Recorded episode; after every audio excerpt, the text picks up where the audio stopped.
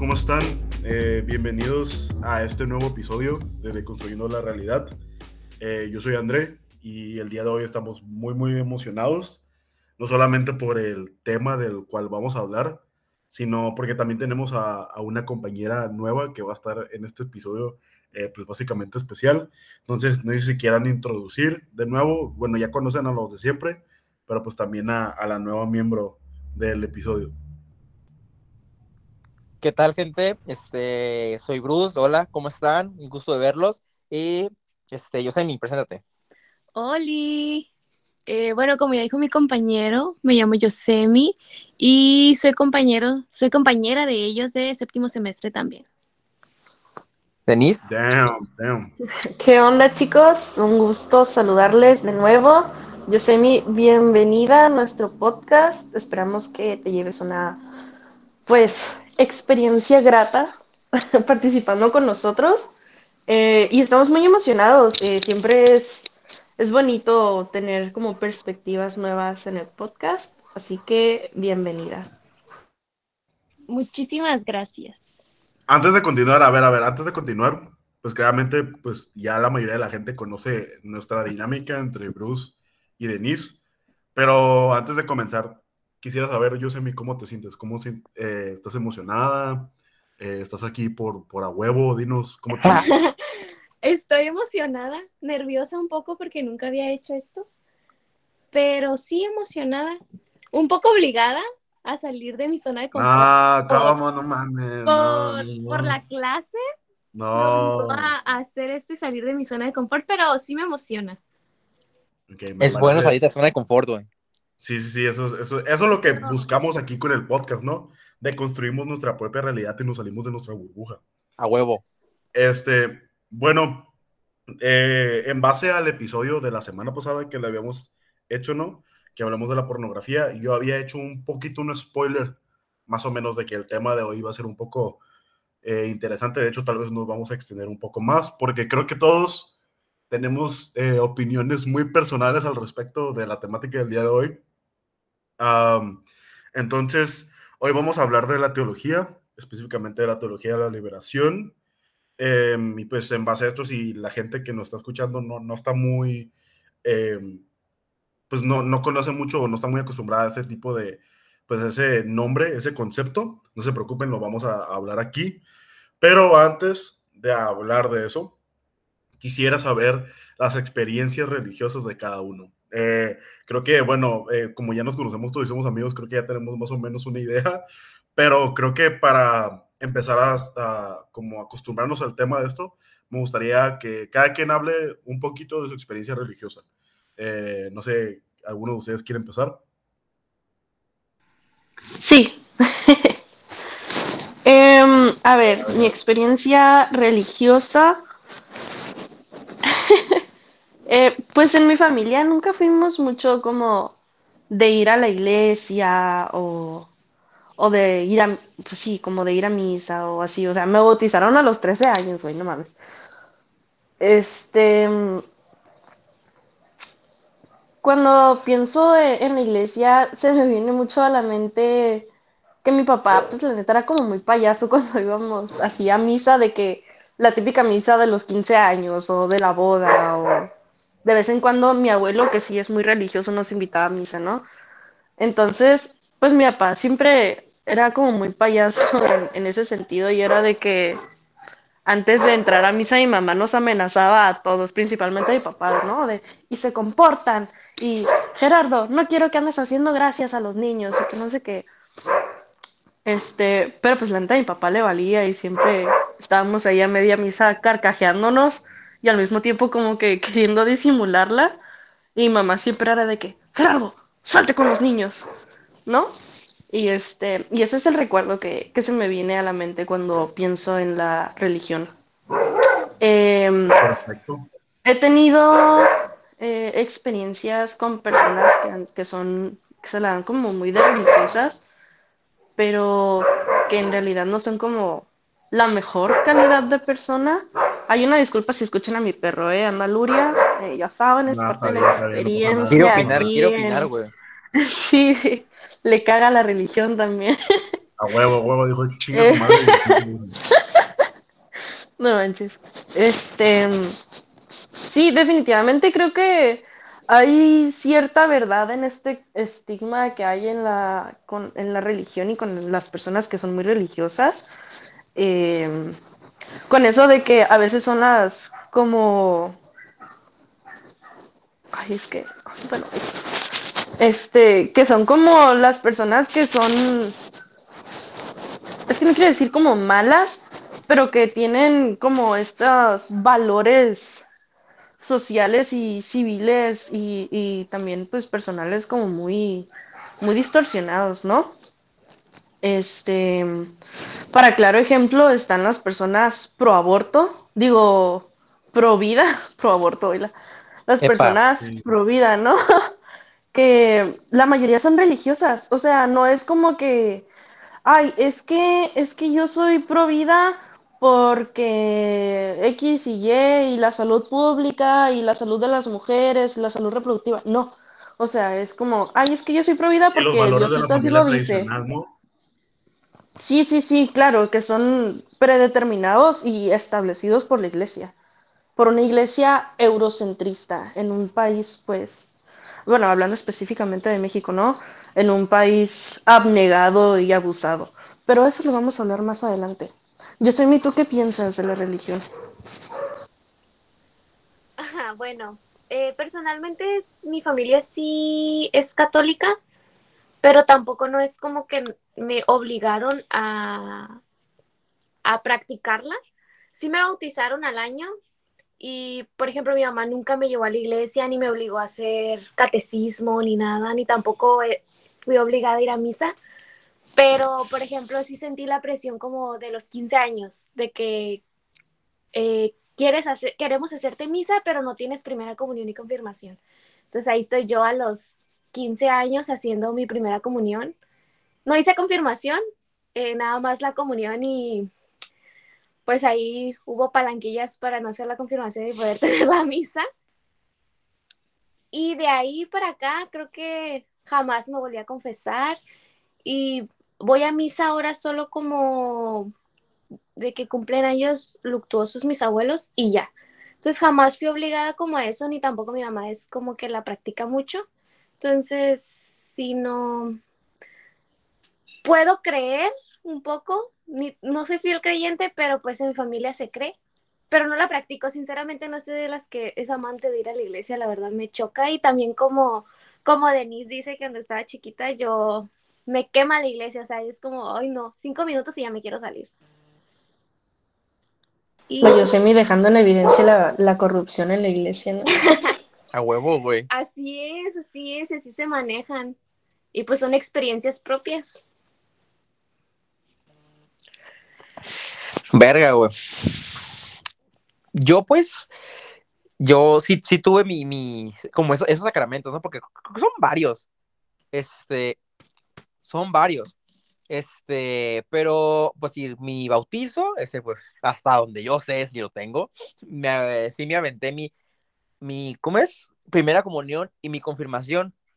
Lo chistoso es que hasta cierto punto de mi vida es que yo me los aventé como en dos meses cada uno. Y yo, yo, yo dije, ah, pues así era, y ya después hicieron que fuera más largo. Y me enteró que no, que siempre ha sido como de seis meses, un año cada sacramento creo, ¿no? A veces dos. A veces más. Este, pero yo me en, digo, menos de tres meses cada uno y ya me dijeron, ah, no, es que te hicieron paro para que, te hicieron paro para que lo hicieras más pronto. Yo como de, ah, pues a toda madre, chingón, ¿no?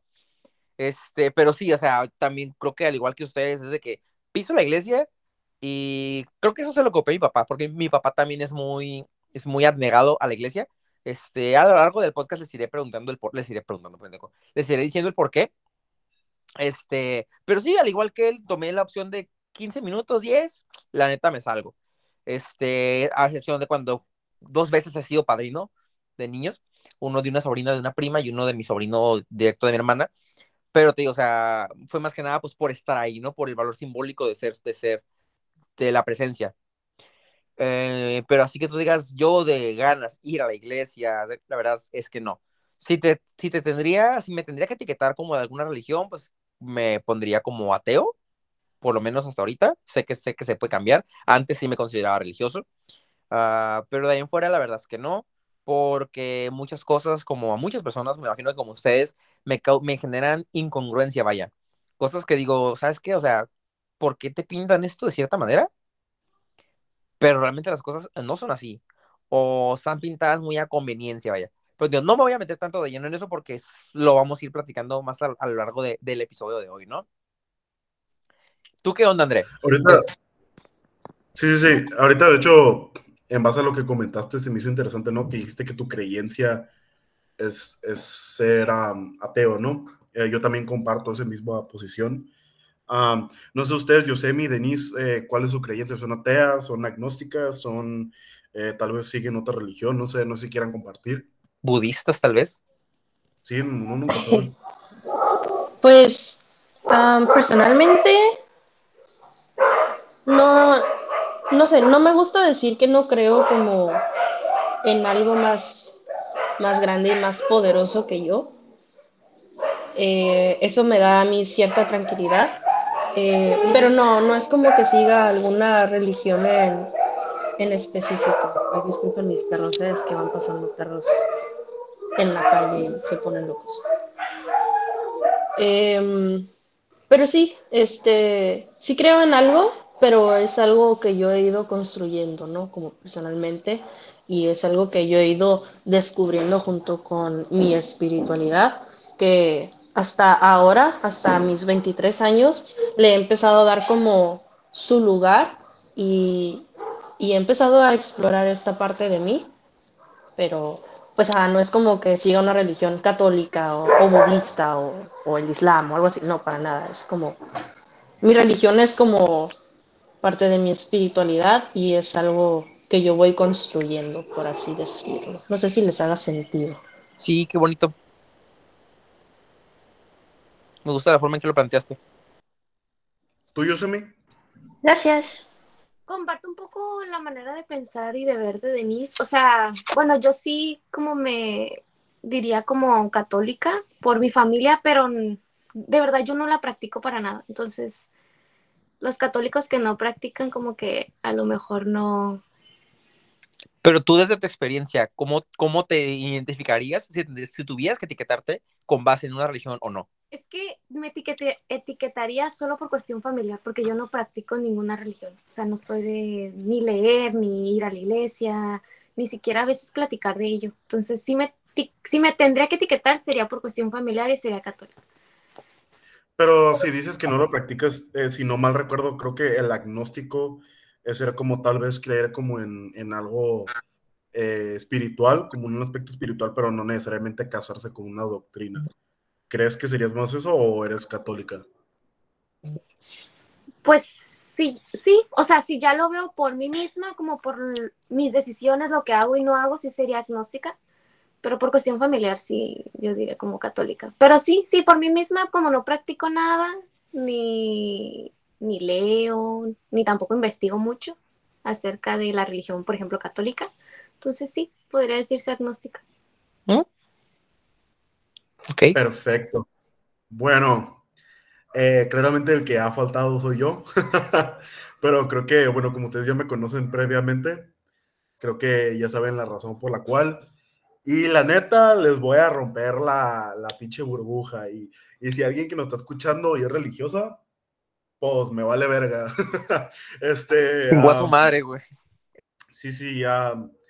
No, de cierta manera con respeto, pero al mismo tiempo no. Eh, yo fui criado eh, como católico en una, una casa católica.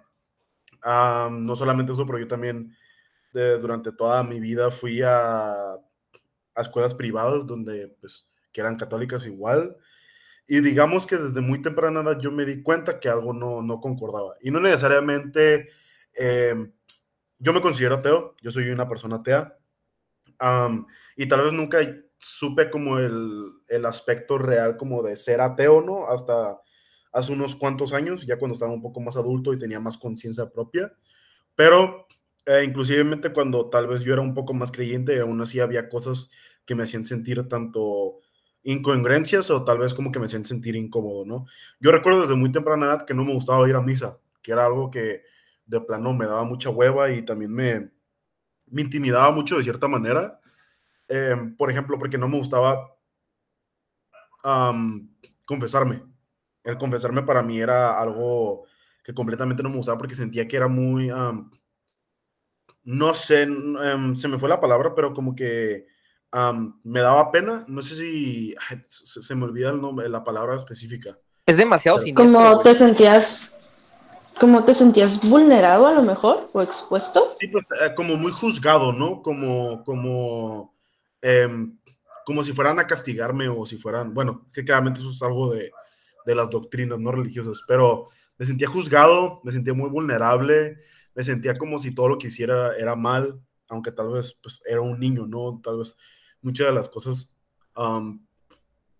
pues, que hacía, pues, era porque pues, uno se está desarrollando y la verga.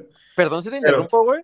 Sí. Perdón, este, ¿no se, ¿no se te hace curioso que la, la, típica frase de alguien católico que te inculca la iglesia es el solo Dios puede juzgarme, ¿no? Pero la iglesia directamente te manda con alguien que obviamente no es Dios, güey, para que te juzgue y te ponga una penitencia, güey. Entonces me pregunto qué sentido hace. Sí, pues ellos tienen como la excusa de que, ah, pues esta persona pasó por un proceso el cual, según esto, Dios le da la, la oportunidad de cómo hacerlo y la verga, pero pues son... Un heraldo, ¿no? Sí, pero pues son mamadas, ¿no? Este, en mi opinión, eh, muy respetuosamente. pero yo creo que, de hecho, me alegra mucho de que ustedes tengan en base como una experiencia no tan mm, fuerte, tal vez, que claramente creo que yo en base a mis experiencias no han sido las peores, definitivamente hay gente que le sufre más en base como a ser criado en ciertas sectas como la religión o estos tipos de, doctrinas que son mucho más extremistas. Pero yo definitivamente he tenido malas experiencias, tanto desde muy temprana no me concordaba, me sentía muy incómodo, ¿no? Por ejemplo, ir a, confesarme, etcétera, no me gustaba ir a misa. Eh, yo tuve ciertas experiencias que pues, pues la neta, yo considero que es fuerte, ¿no? Y, a mí me, la neta creo que sí considero que me marcaron. Por ejemplo, yo recuerdo mucho que a mí me dan miedo las estatuas de Jesús, eh, ¿cómo dice? Clavado a la cruz. Esas madres desde a mí muy temprana edad me, me dan miedo. Tal vez ahorita ya estoy mucho más calmado al respecto, pero yo considero, y creo que hay investigaciones al respecto, no muchas, pero es un tema muy interesante que hay que ese tipo de imagen, como es muy violenta y muy, pues, está muy impactante esa imagen, como, o sea, como exponer a niños, a gente de temprana edad, como ese tipo de imagen, puede tener un efecto. Yo considero que tuvo un efecto en mí. Yo recuerdo que siempre cuando iba a misa, una vez metieron una estatua gigante de eso, pero se tardaron mucho tiempo en, en colgarla, en montarla. Entonces, que ahí siempre cuando entrabas estaba a tu derecha, pero a mí me daba tanto miedo que ni siquiera, yo siempre me forzaba a no ver hacia allá. Y durante toda la misa estaba como súper tenso y sentía que me estaba mirando y me estaba juzgando, ¿no? Y tanto no me usaba la imagen de Jesús así como sangrado y así, pues me daba miedo y sentía juzga. Gran parte de eso viene de una experiencia que yo tuve que mis papás también tienen como una estatua, pero simplemente es un busto, simplemente es la cara de Jesús del nuevo crucificado. Pero este a veces cuando yo me portaba mal o a veces que, no sé, digamos, pues unos morros, ¿no? Y a veces, típico, como lo hablamos la semana pasada, a veces nuestras generaciones tienen más acceso a Internet y vemos cosas que tal vez no deberíamos de estar viendo, ¿no? Eh, pues típico, uno siempre veía películas que no debería estar viendo como de miedo o la verga, ¿no? Todos concordamos que veíamos cosas de, morros que no deberíamos estar viendo. Es una pregunta si ustedes, pendejos. Ah, güey, pero ¿cuál fue la pregunta? Pues que estás explicando, güey. Yo personalmente jamás vi una película de terror ni. O sea, hacía otro tipo de travesuras o de cosas no permitidas. ¿Cómo qué travesuras? No sé, tirar cosas o. Ah, mamadas. Jugar. Eh, Nintendo, PlayStation escondidas en horas no permitidas. O sea, jamás estoy, no, las películas de terror las odio con todo mi ser. Eres una bandida. No, pero creo que lo que tú dices, Yusemi, también está, o sea, eh, está dentro de eso, ¿no? O sea, yo hablo como un ejemplo, como algo más ejemplificado, porque, pues claramente como uno es niño, a veces ve una película de miedo y pues se le queda, ¿no? Se le queda como ah, muy marcado. Por ejemplo, a mí de morrito me gustaba mucho Harry Potter, pero Voldemort me daba miedo eh, por, por un gran parte de tiempo. Entonces yo me acuerdo que mi mamá, de hecho, por mi hermana es más grande que yo, es seis años más grande que yo, y gran parte de mis gustos eh, como de geek eh, son, vienen de mi hermana. Entonces mi hermana a mí me introdujo a cosas que tal vez ella eh, como que le empezaron a gustar como a mucho, una edad mucho más grande a mí. Y pues mi hermana, ella me dice que ella fue la que estuvo peleando, ¿no? Como para que mi mamá los dejara verla. Mi papá no tiene como opinión al respecto porque pues a él le gusta Star Wars y la madre, entonces, y le gusta Lord of the Rings y así. Pero... Preciosura de saga, güey. Ajá. Pero este, cuando, cuando yo fui expuesto a Harry Potter por primera vez, a mí me daba miedo Voldemort, ¿no? Entonces, yo tuve varias pesadillas y mi mamá consideraba pues la, la, excusa perfecta, ¿no? Eso es del diablo y claramente te están manipulando por el mensaje, ¿no? Y que no sé qué. Como ese tipo de cosas. O a veces cuando yo me portaba mal, llegando al punto del busto es porque es cuando me portaba mal o, o tenía pesadillas mi mamá se lo tomaba literal y me ponía en el busto en mi cuarto, eh, como en un buró que se me quedaba viendo durante toda la noche. a la verga, güey. Sí, entonces la idea era como que pues se quedaba juzgándome, ¿no? Y así como que te va a absolver de todo, pero pues tengo que, eh, pues, pues, ya sabes, como sentirme culpable de lo que hice y la verga, ¿no? Así. Eh, eso es como que lo que más recuerdo. Yo no, no, no, no le echo tanta culpa a mis papás, pero definitivamente creo que es consecuencia grande de cómo fueron endoctrinados, es eh, mucho más ellos que tal vez yo de cierta manera. pero sí, creo que eso es de, de, gran manera ahorita como para dejarlo corto y no alargarme tanto y estar aquí hablando 40 minutos yo solo. Creo que eso es una experiencia mía. Yo soy ateo no solamente porque pues tuve malas experiencias con la religión, sino porque ya a cierto, cierto punto de mi vida yo tuve la habilidad de cuestionar la religión misma, me puse a investigar, me puse a leer la Biblia y hay ciertas cosas que no me dieron congruencia, entonces pues yo decidí pues no creer y no, solo, y no creo nada de más espiritual, pero sí, esa es como mi experiencia.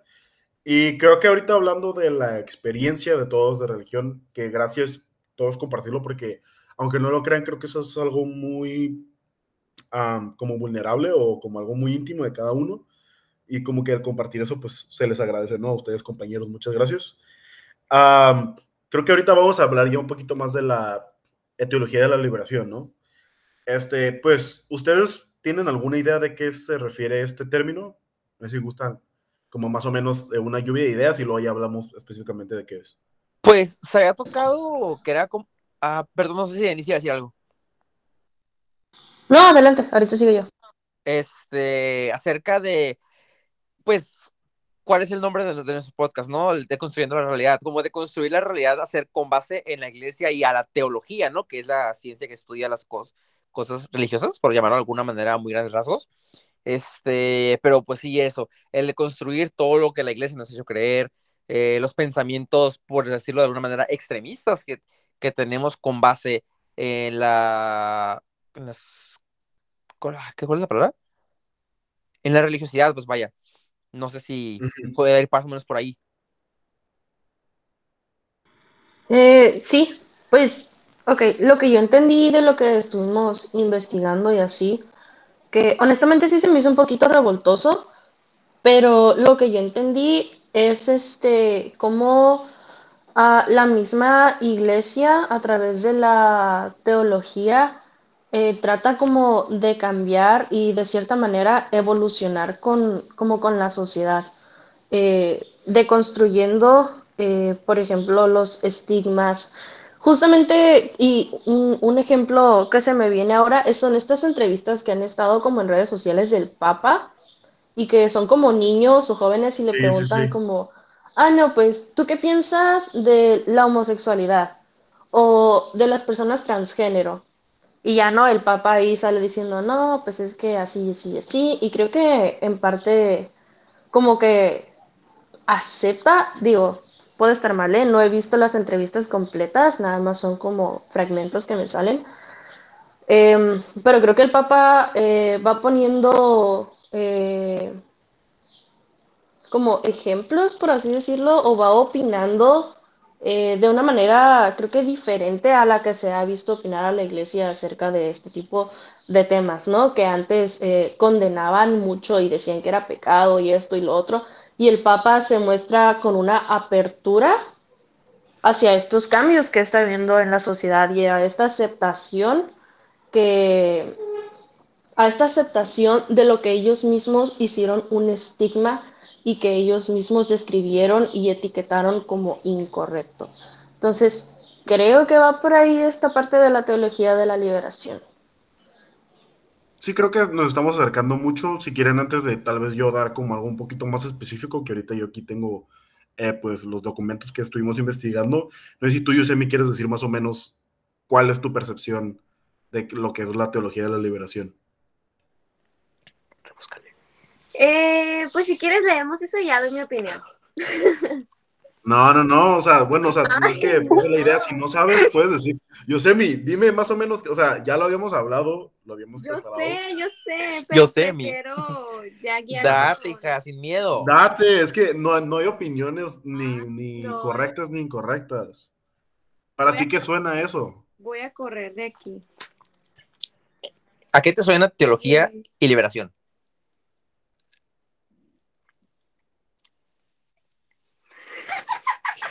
No, Ay, no mames, ya, pues ya, ya, ya. No, no mames, güey. ¿Para qué chingados le invitamos, güey? Es que no, no mames, güey. Se supone, se supone que cuando invitas a alguien a un podcast, güey, es como la mera verga y va a estar acá hablando todo el ey, tiempo. Ey, ey. La Yosemite no, no hablado nada, güey. No me menosprecies. Date entonces. Cállate los ricos. Eh, tu contrato se acaba el día de hoy, ¿eh? O sea, nomás vas a estar en y ya para la próxima semana ya no va a estar. Ay, no. Dale, lo que se te ocurra. No, es que yo prefiero dar mi opinión, o sea... Ya, pues, bueno, ya, ya, ok, ok. Ya, pues, em, hablando un poquito más de lo que es la teología de la liberación, creo que eh, mis compañeros Bruce y Denise estuvieron muy acertados en base como al acercamiento de lo que es. Yo más o menos de... yo de cómo lo, lo interpreté, es como las doctrinas mismas, las pues sí, como las, las, las iglesias mismas buscan deconstruir como los conceptos y las ideologías de las, pues, de las iglesias, válgame la redundancia, mismas, para adaptarse a la sociedad nueva, ¿no? A los cambios sociales. Eh, creo que algo muy importante que a mí se me quedó muy marcado en el PDF es que, eh, pues, buscan avanzar, ¿no? Y darse cuenta que la opresión eh, no solamente es espiritual, sino que existen ahora diferentes tipos de opresiones. Em, antes de ir como hablando un poquito más de la teología de la liberación, ¿ustedes qué les parece esta idea, no? De, de que las iglesias buscan deconstruirse a sí mismas y que buscan avanzar. ¿Se les hace genuino el cambio? ¿Se les hace como algo manipulativo simplemente como para mantenerse relevantes? No sé, ¿qué ustedes qué opinan? Manipulación. Sí, este, yo también lo doy por la segunda. Creo que en los últimos años y sobre todo con nuestras últimas generaciones, la iglesia ha perdido muchísimo poder. Eh, y poder en todos los sentidos, o sea, poder para mover masas, poder adquisitivo, ¿por qué? Porque pues, ya casi no va gente a la iglesia y así, ¿no? Eh, por lo menos de nuestra generación. Eh, precisamente porque condenan y critican lo que nosotros estamos normalizando. Un claro ejemplo y, uno de los más estigmatizados es la homosexualidad. ¿No? Este, entonces sí, con esta nueva generación de religiosos se vienen también todos estos cambios, pero pues la neta, o sea, con el historial que traen ya, este, uno sí se la piensa dos veces, ¿no? Y dice, la neta, tú te estás viendo convenenciero, o sea, nos estás diciendo que sí, eh, no más como para encajar, ¿sabes? O sea, yo, yo lo percibo de esa manera. De nuevo, creo que tiene que ver con el historial que ya tiene la iglesia de pues, todas estas cosas horribles que han hecho, ¿no? Y que siguen haciendo. Eh, igual y ya no tan, tan a lo desgraciado y tan tan, o sea, ya no está como tan normalizado este tipo de violencia, eh, pero lo siguen haciendo. O sea, está la impunidad de los sacerdotes estos que según eran como muy importantes en el Vaticano y que abusaba, abusaron de un montón de niños, ¿no? Está también la adoctrinación de menores de edad en, en las escuelas religiosas, y creo que tú no me vas a dejar mentir, André, este, Sí, que sí, desde sí. muy pequeños le- les, les inculcan la religión, ¿no? Y que lo, lo hablábamos hace rato.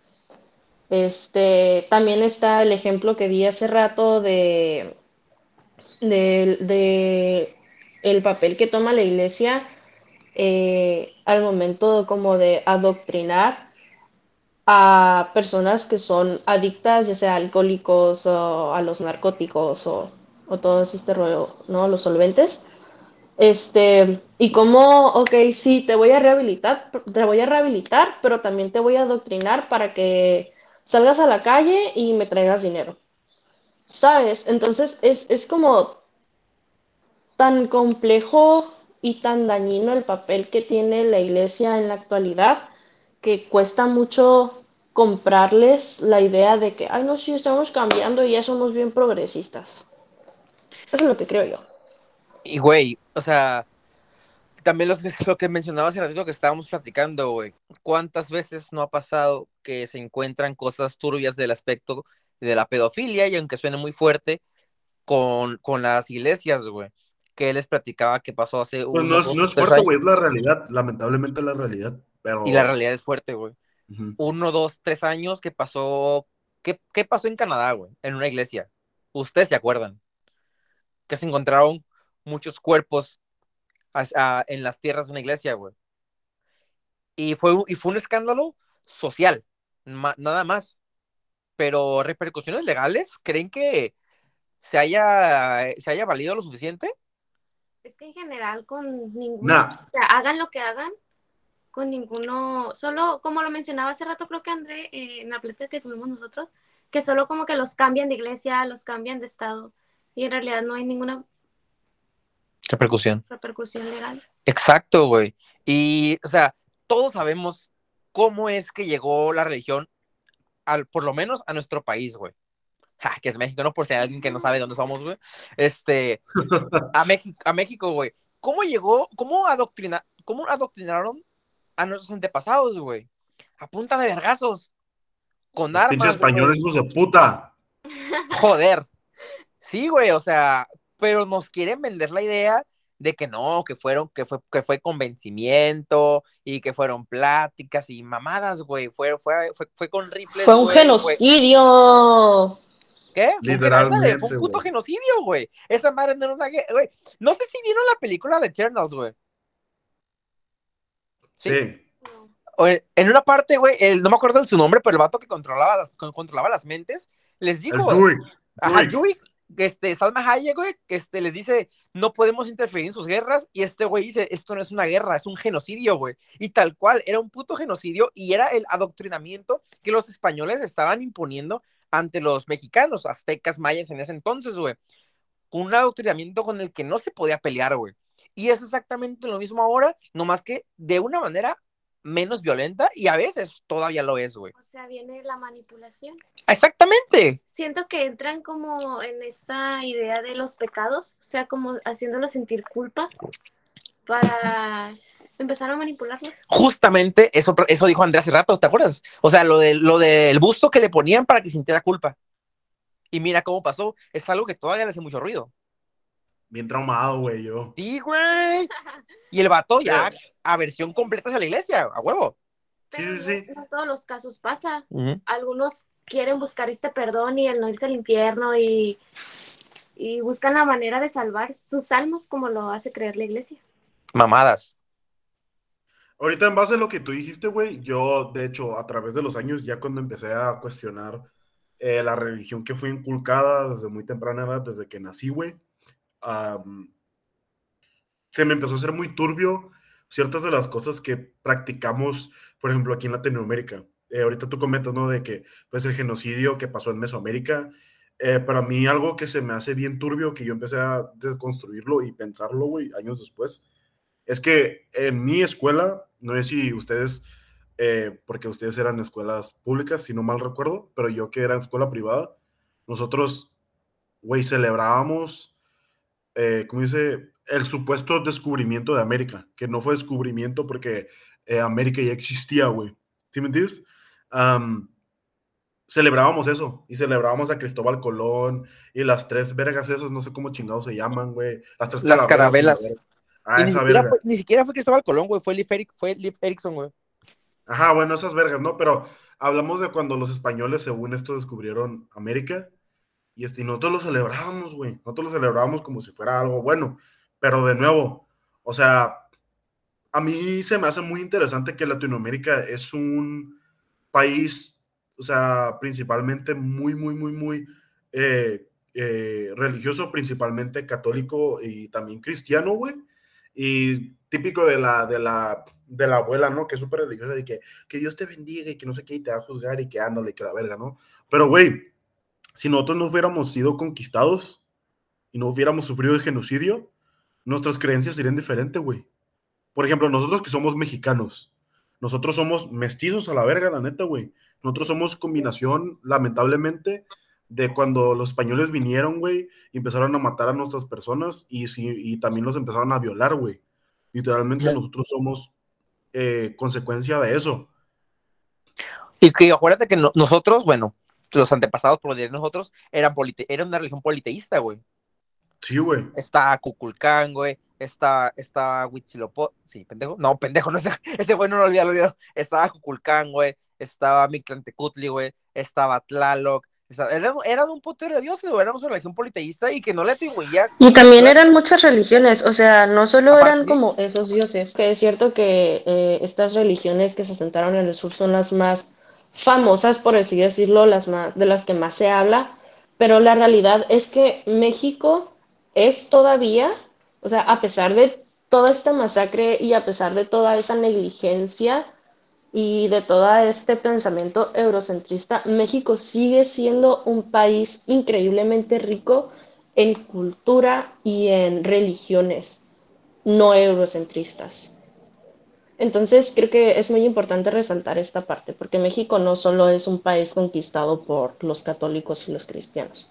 Hasta la fecha sobrevivieron esas religiones y la neta se les tiene que dar el mérito y su lugar porque hasta la fecha sigue habiendo muchísima negligencia eh, que partió desde la religión eurocentrista, pero que se extendió por completo a negligencia política, a negligencia en salud pública.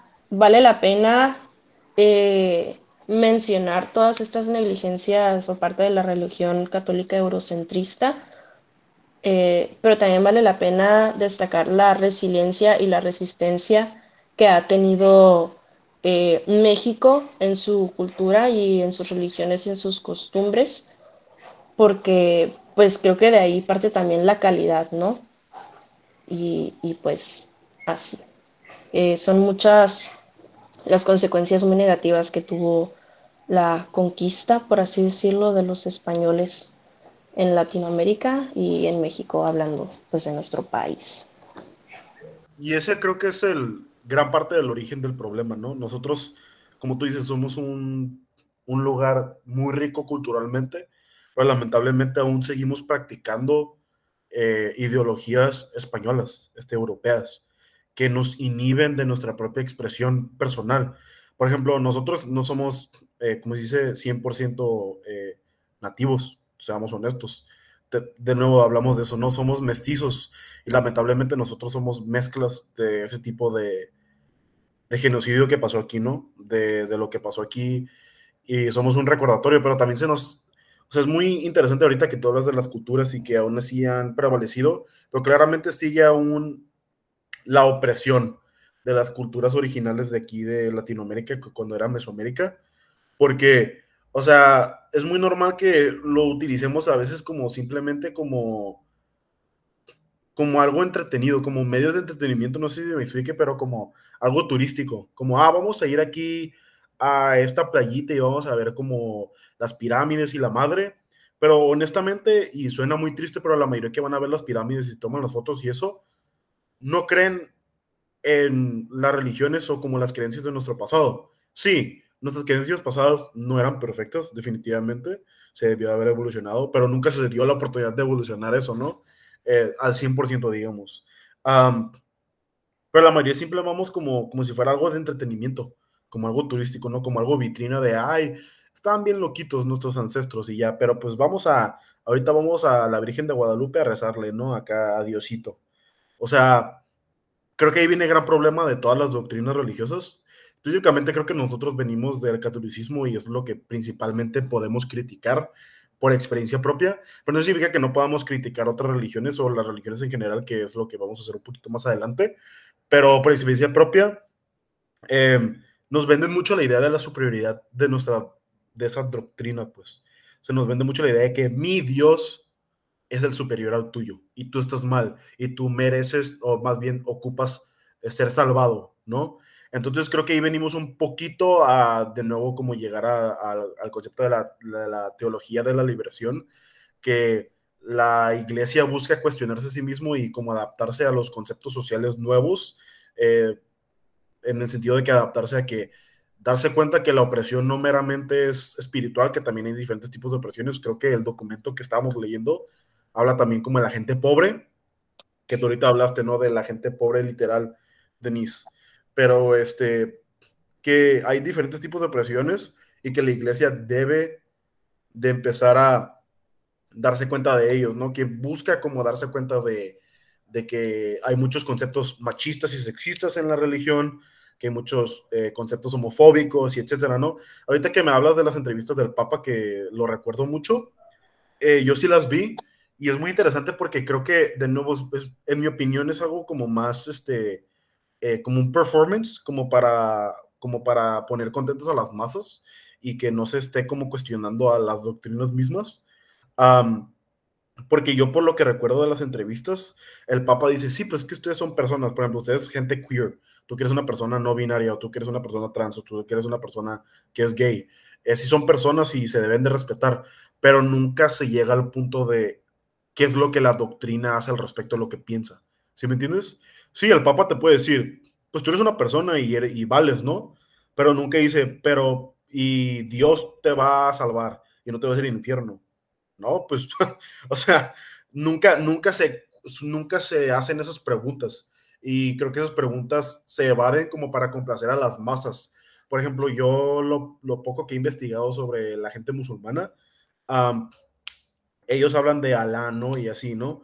Este, y que las cosas que son haram, que hablan de que el ser homosexual no necesariamente como en su doctrina, no significa que no sea haram, que se refiere a que no sea algo bueno, pero el actuar al respecto, como a la, homosexualidad, eso ya no es haram, que eso ya es algo malo, ¿no?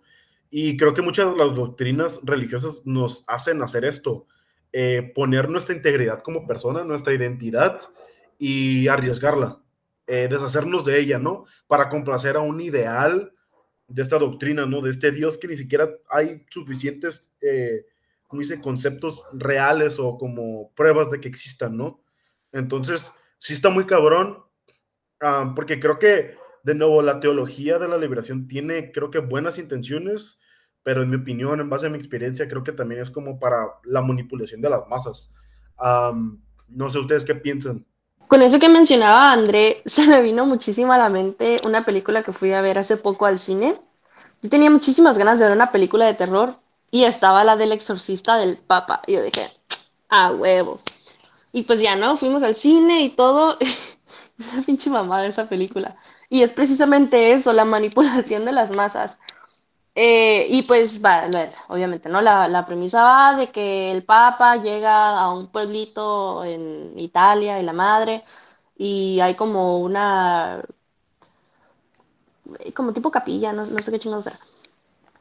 Y este, y ya a lo largo del desarrollo de la película sale que el demonio quería poseer al Papa para así poder manipular, no, poseer al, al exorcista que mandó el Papa que era como la mano derecha del Papa, para poder manipularlo y manipular al Papa y la religión y, así llegar como tener más alcance, vaya, pues el diablo andaba, pero mira, emprendedor. Y este, y en El una parte de la, y en una parte de la película sale este, el protagonista, este no me acuerdo ni cómo se llama este güey.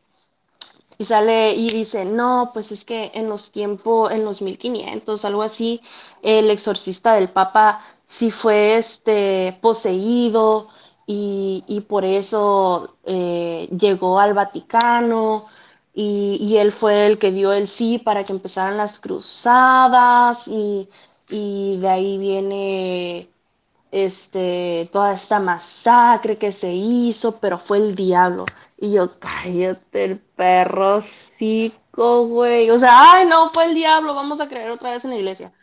Ese fue el mensaje que dieron. Y sí, este, definitivamente fue como, como ya lo mencionabas, André, fue un, un comercial, ¿sabes? Así, así lo vi yo, como un comercial de la religión esa película. Sí, Pero luego- fíjate el alcance que tiene, o sea, fue una película americana, o sea, producida y, y- y reproducida masivamente, o sea, con, con actores de renombre y la madre. Entonces, fíjate hasta dónde llega y el mensaje sí, que y nos luego- quieren dar. Entonces, el- ajá.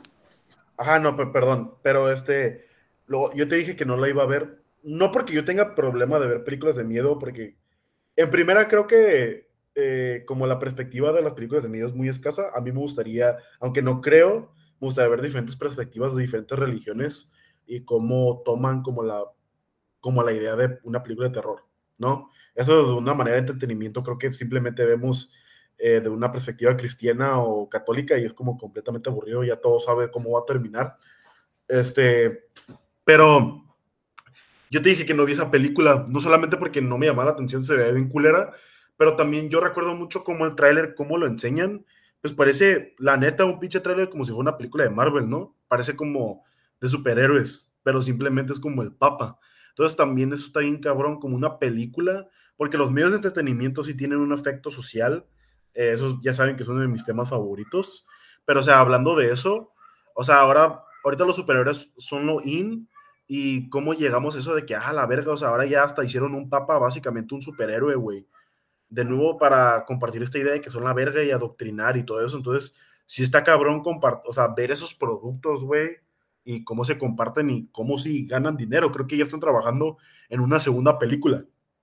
Entonces, pues es una completa mamada, o sea, la neta. Sí, sí, sí, este, te digo, fue, fue un, un comercial, este, y qué coraje, y qué coraje como latinoamericanos que quieran justificar y que quieran vender esta idea de que, ay, o sea, en el tiempo de las cruzadas y en el tiempo de la Santa Inquisición, no fue la iglesia, fue el diablo. O sea, es una patada, la neta, es una patada en los huevos.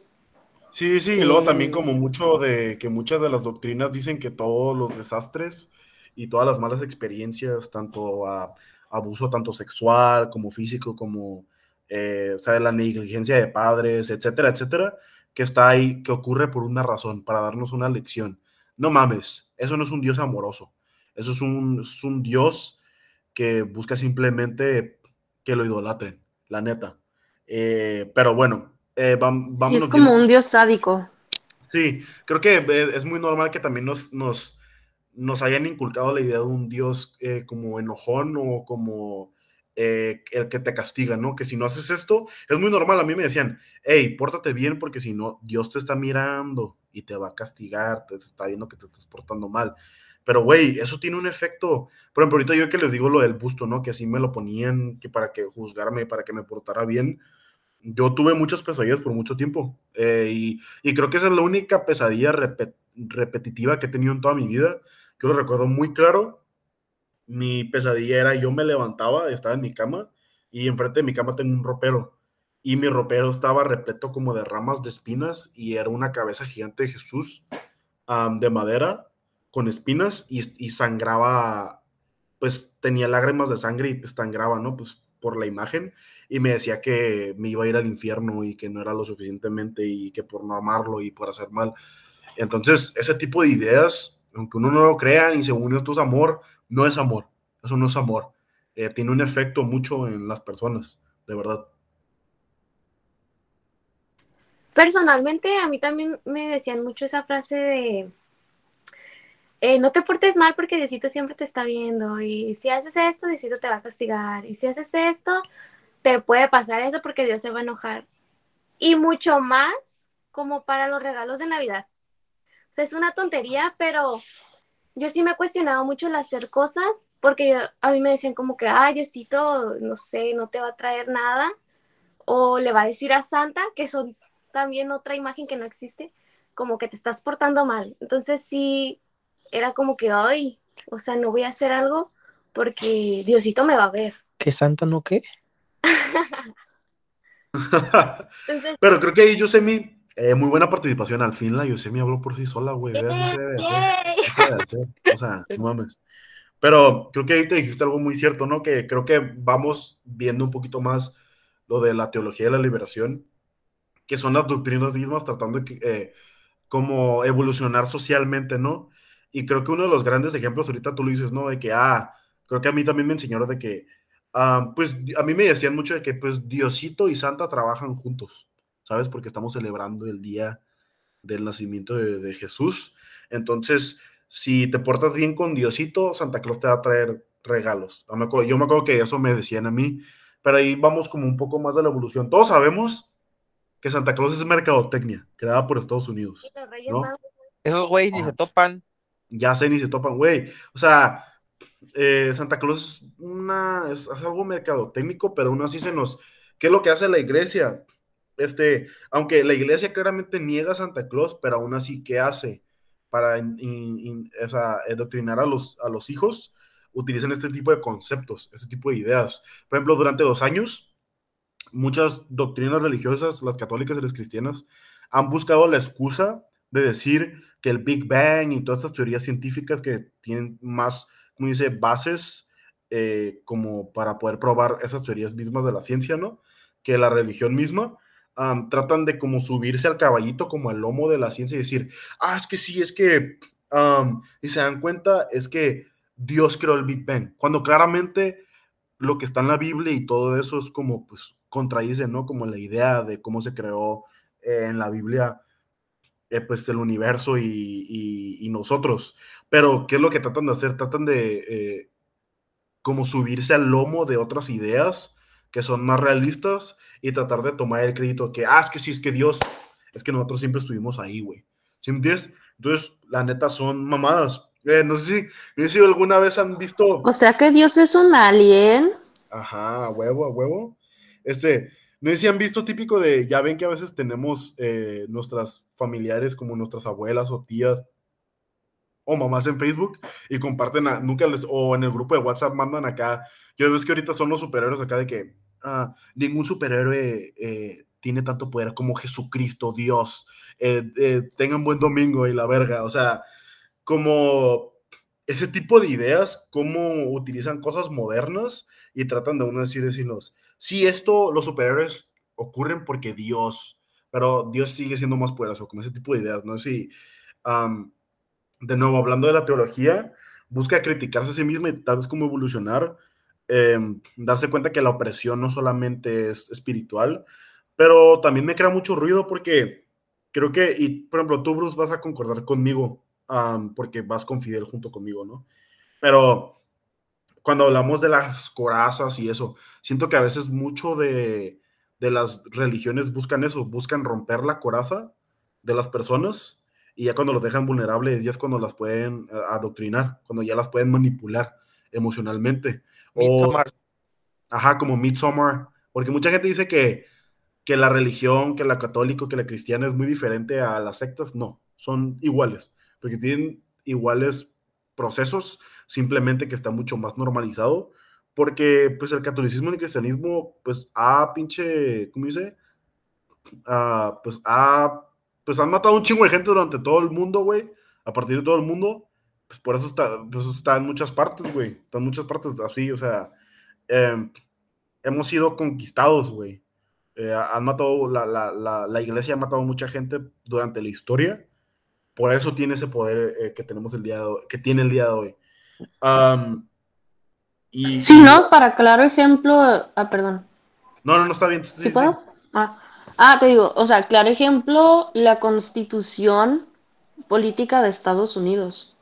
O sea, que hasta la fecha, cuando vas Sí, a hacer como el juramento, te ponen una Biblia y te hacen poner la mano y jurar en la Biblia que vas a decir la verdad, ¿no? Em, y usaron la religión también como justificante para hacer el genocidio de los nativos americanos en Estados Unidos y en Canadá. O sea, ¿cuánta, cuánta gente no mataron?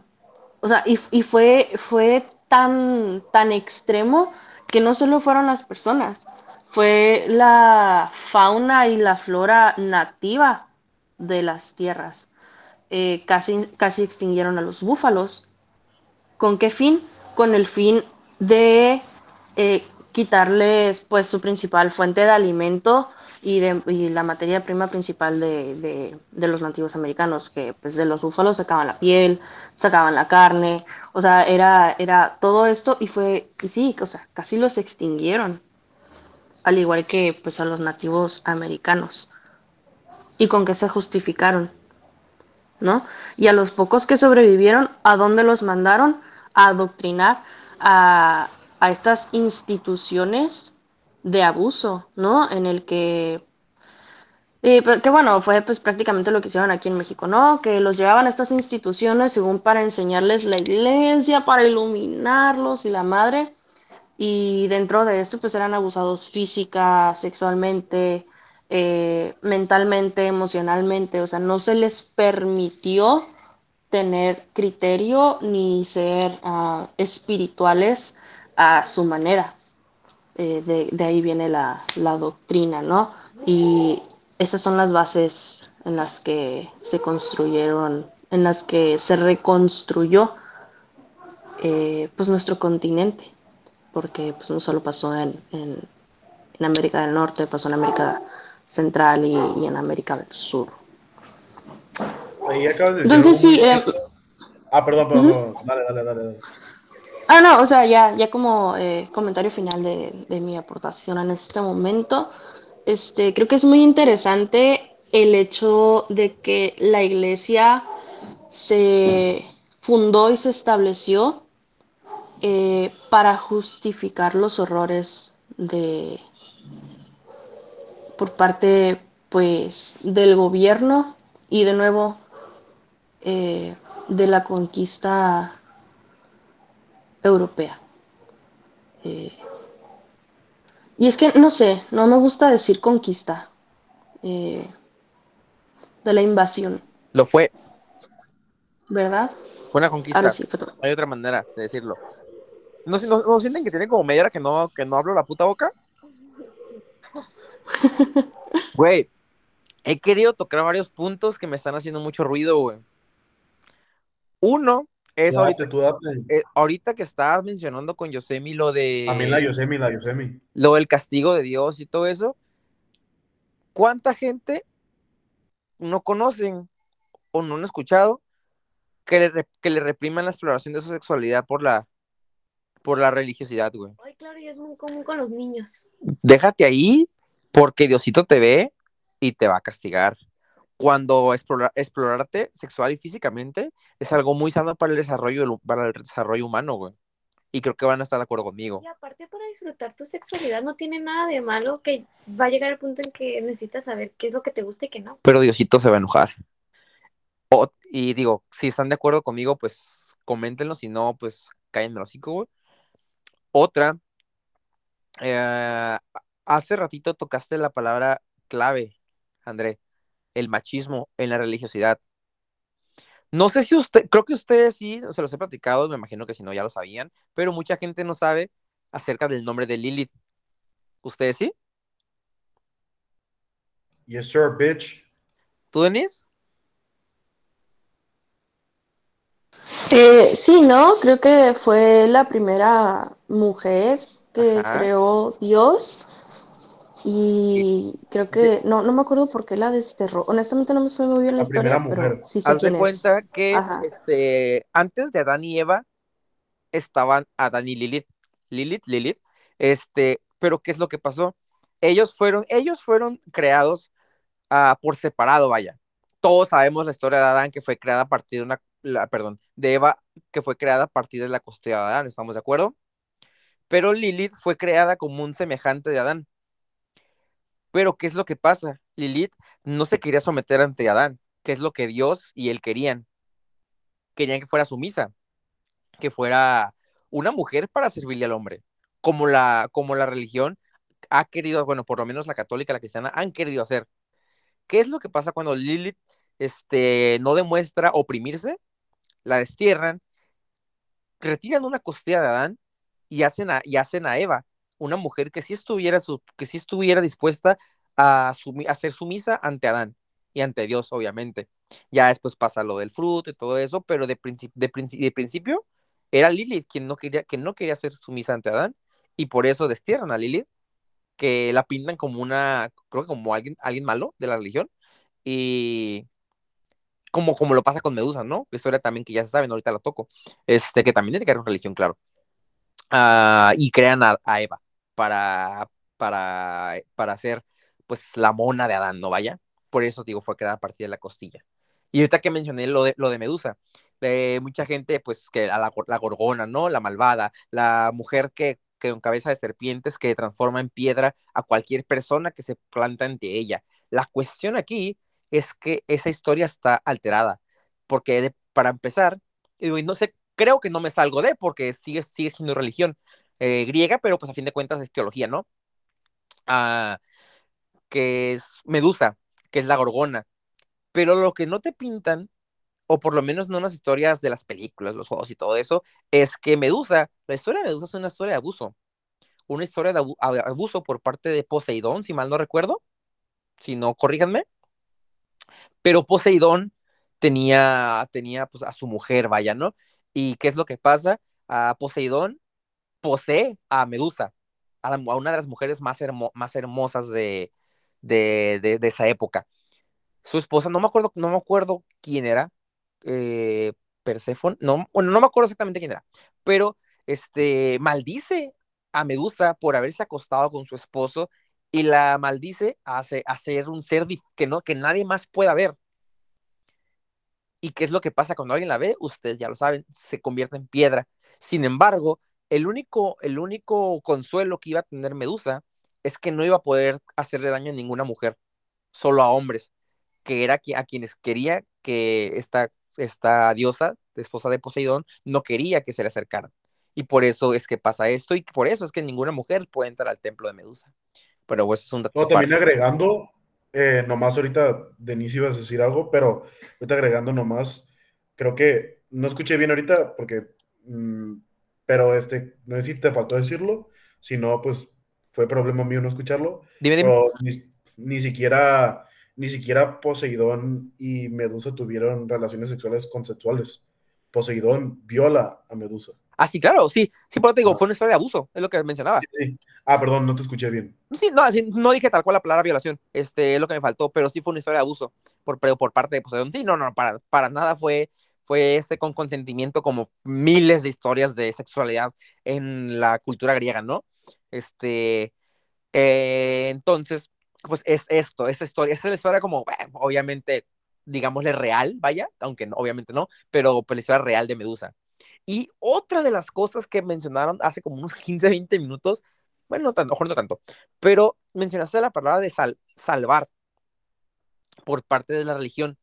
Y aquí yo tengo una pregunta a lo mejor para todos ustedes y para la gente que nos ve, para los miles de oyentes que tenemos. Este, ¿qué es la salvación? huevo, a huevo. ¿Qué es esta famosa salvación que te promete la iglesia y casi la mayoría de las iglesias, básicamente la mayoría de las sectas, porque también hay sectas que te lo prometen, pero pues hablamos de ahorita de religión. Este, ¿qué es esta salvación que te prometen? La vida después de la muerte, hay una reencarnación, hay un cielo, hay un limbo. ¿Qué es lo que te prometen? ¿Qué es esta salvación, perdón, que te promete la religión? Que al portarte bien, por llamarlo de alguna manera, en estas doctrinas, ¿qué es lo que buscas? ¿A qué es a lo que aspiras? Porque obviamente tú al mostrarte tan devoto, tan entregado a, tu religión, a lo que tú crees, a tu paz, ¿cuál es la salvación que te ofrecen? Porque siento que en muchas ocasiones no queda bien, no queda bien escrito qué es lo que vas a buscar cuando entras una religión. Sí, el perdón de Dios, este, te digo, la salvación, pero ¿qué, ¿por qué pides el perdón de Dios? ¿Por qué pecados estás pagando? ¿Y quién declaró que las cosas por las que estás pagando son pecados, güey? ¿Quién te está diciendo eso? Siendo que la Biblia ha sido modificada por diversos reyes a lo largo de toda, toda, toda la historia. ¿Me y luego mal traducida, güey.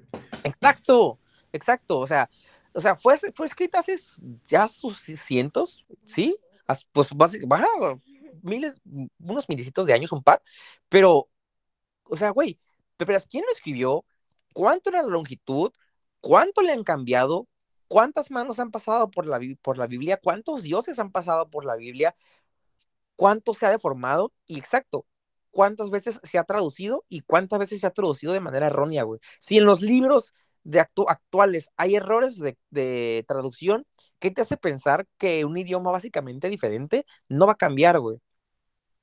Hay demasiadas incongruencias en cuanto a la iglesia también, también nos podemos ir, a lo mejor ya me voy un poquito más de largo, pero también podemos ver acerca de, de las riquezas que tiene la iglesia, la inmunidad que tocamos hace rato que tenía la iglesia. Güey, la iglesia, por lo menos en México, no voy a hablar de otros países, pero por lo menos en México la iglesia no paga servicios, güey. No paga luz, no paga agua. Vámonos ahora sí a otro, a otro país, güey.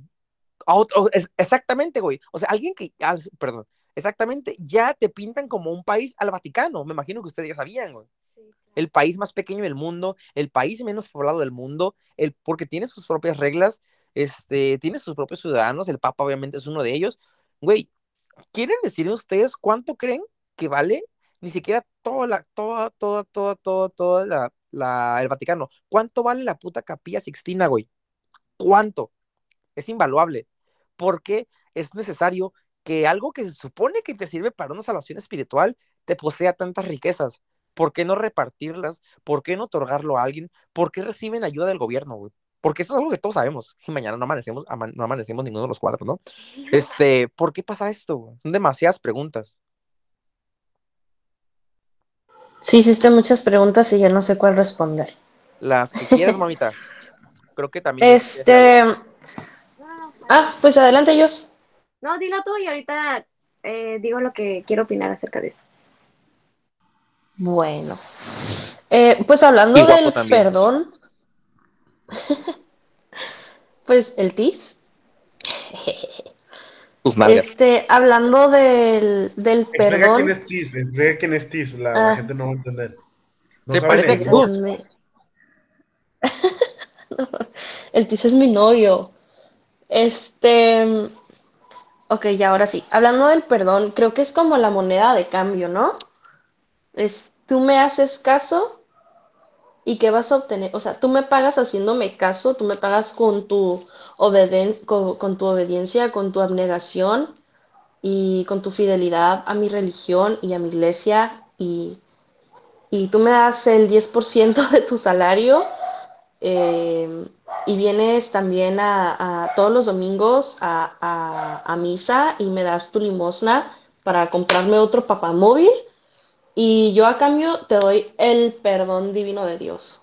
Yo creo que es como el tipo de cambio que maneja, que maneja la, la iglesia. Eh, hablando del, perdón. Otra cosa que, se me vino a la mente con, con la aportación que acaba de hacer Bruce es este como incluso Eva eh, y, de nuevo a sus posibilidades y a su manera, ya como nos lo cuenta la historia, ¿no? Eh, o bueno, la, Biblia, eh, como incluso Eva se revela, se revela ante Dios y se revela ante Adán al probar el fruto prohibido, ¿no? Creo que eso también fue como un alto de, rebeldía y de empoderamiento femenino. A mí me gusta verlo así. Eh, no sé si a ustedes les hace sentido. Bueno, yo, yo quiero comentar algo de lo que estabas diciendo del perdón y del diezmo y todo eso, que no solo es con esas personas de que van a la iglesia a misa, sino también como comentabas hace rato de, de estas personas que están como recuperándose de alguna adicción o todo eso, que realmente como para sentirse bien o para también otorgarles un cierto perdón o esta sanación o el, el que se sientan ellos mejor consigo mismos. ¿Cuántas personas no hemos visto en las calles pidiendo dinero para alguna iglesia, para, no sé, alguna, ¿cómo se les puede llamar? ¿Qué? Como, no secta, no son sectas, pero aquí en, en Sí son. Tijuana, o sea, sí, pero aquí en Tijuana hay muchas como iglesias pequeñas de bastantes religiones y eso no solo se ve en la católica, sino en otras también como que para, les piden que salgan, a- siento que un poco a dar lástima ¿Qué? para generar más dinero y lo lleven a, a la iglesia. Que te tiran el speech, ¿no? De, iré a pasito, yo acabo de salir del centro de rehabilitación gracias a mi papito Dios que me ayudó con todo. Sí, sí. Exacto, huevo. Exacto.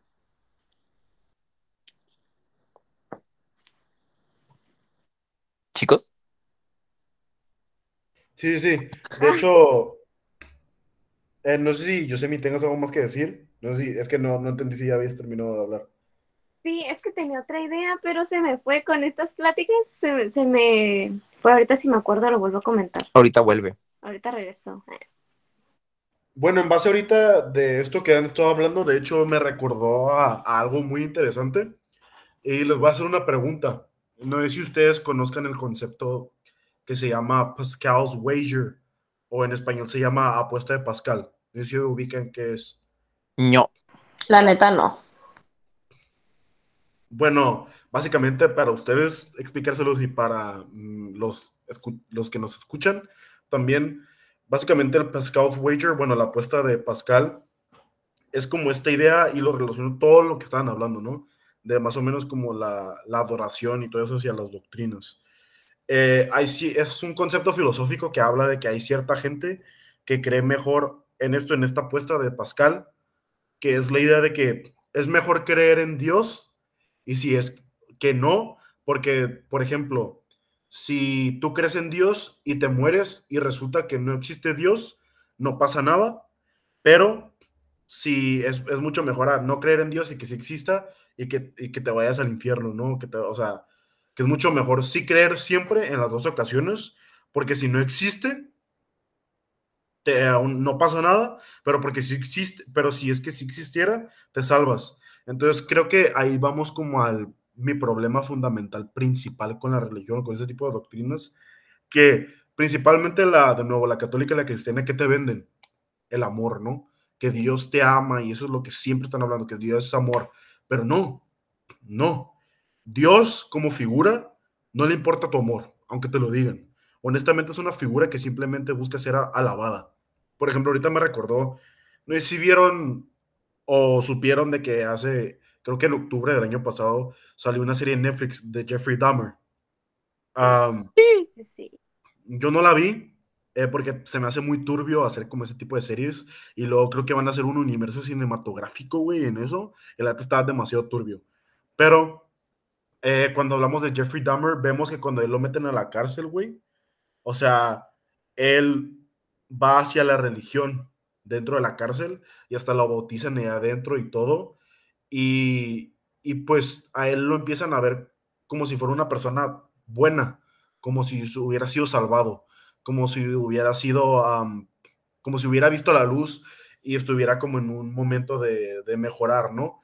Y creo que en la película, bueno, en la serie, yo vi que al mismo tiempo donde enseñan que lo están bautizando y se está como siendo devoto hacia la religión, están haciendo eh, pena de muerte a una persona que es de color eh, y simplemente que una persona que no hizo nada, que entró a la cárcel ahí por, por injusticia, por racismo. Y la neta creo que te hace pensar mucho. No, por ejemplo, yo he tenido discusiones con personas eh, de mi familia, no voy a decir quiénes, pero era una conversación de un podcast diciendo que criticando la religión, ¿no? Que, no, que no crea sentido de que Dios puede perdonar como a un abusador sexual, a un pedófilo, porque si es que lo idolatras de la cierta manera, supuestamente ya puede entrar a, a- al cielo, ¿no? Y ya puede ser perdonado. Y esa persona lo escuchó y dijo, pues, que, pues sí, es la verdad. Y yo, pero es una mamada, es una mamada de verdad.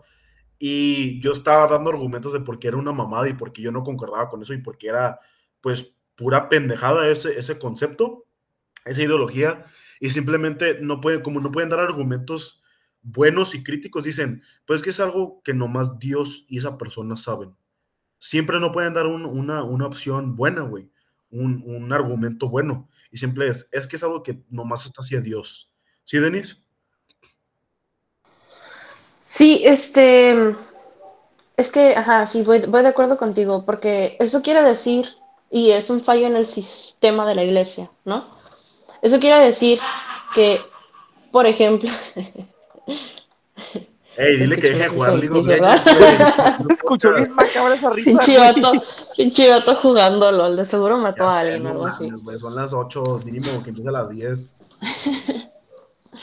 Este, pero sí, creo que es un fallo en el sistema, ¿no? Porque entonces eso quiere decir que uno se puede pasar toda la vida siendo la peor persona del mundo, pero con que te arrepientas en los últimos cinco minutos y, y te hagas eh, seguidor de, de Dios, ya, entras al cielo, ¿no? Entonces creo que es una premisa muy peligrosa y, y un fallo muy grande el que hubo en, ahí. Y creo que en parte eh, con esto justifican, por ejemplo, los padrecitos que violan niños, ¿no? O sea, yo sé que se escucha muy gráfico, pero pues así va. Pero lamentablemente es la este, realidad. Y, y pues Exacto. de eso se trata, ¿no? Sí, sí, sí. Y es como, o sea, ¿e-, ¿es esta la línea de pensamiento que llevan? de, ay, ¿sabes qué? Estoy haciendo, estoy cometiendo estos actos horribles y atroces hacia personas que son completamente inocentes y que no tienen poder. Y, y estoy haciendo esto, pero no pasa nada. ¿Por qué? Porque Diosito todo me lo perdona. ¿Neta, cabrón? ¿Es neta? Sí, y creo que... Qué coraje, ¿no?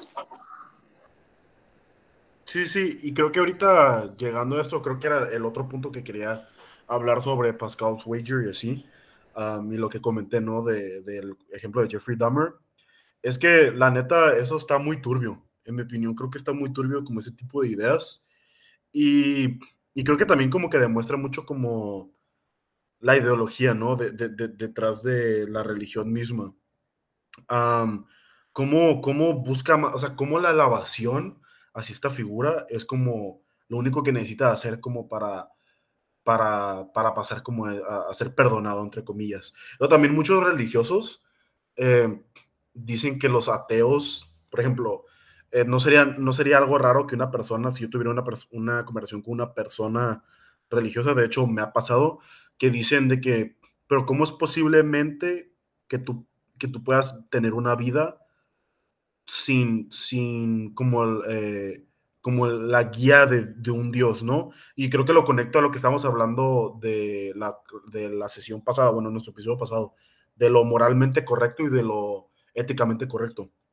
Muchos religiosos han sido adoctrinados de tanta manera, güey, que piensan que el amor, la compasión hacia los demás, simplemente es algo que es religioso, güey, que si no tienes a un Dios, no lo vas a aprender. Que cuando, güey, yo como ateo, yo no voy a, o sea, hay gente que piensa que si yo no creo en Dios, voy a estar ahí matando a gente en la calle todo el tiempo, güey, que voy a estar violando a toda la gente, que se me pase y que voy a estar haciendo un desorden simplemente porque no creo en Dios. Güey, ¿qué pedo? O simplemente uno tiene criterio propio y se da cuenta que eso está mal. ¿Sí me entiendes? La compasión de nuevo, creo que se estaban burlando hace rato, ¿no? Cuando estábamos preparando el podcast, que yo estaba, repite y repite el episodio pasado, que somos personas tridimensionales. Pero sí, güey, no es tan, no es tan simple la manera en cómo nos comunicamos.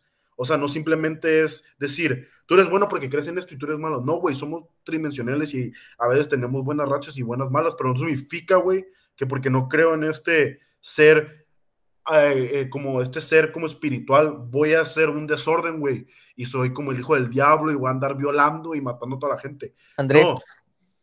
Mande. Tranquilo, güey. Pues sí, pero es que son mamadas, güey. pues, pues déjalo, que se enoje últimamente. ¿Sabes? En una clase con el profe Fidel, ¿qué fue lo que nos dijo que nos, que nos diferencia de los animales no humanos? La compasión y la capacidad de perdonar.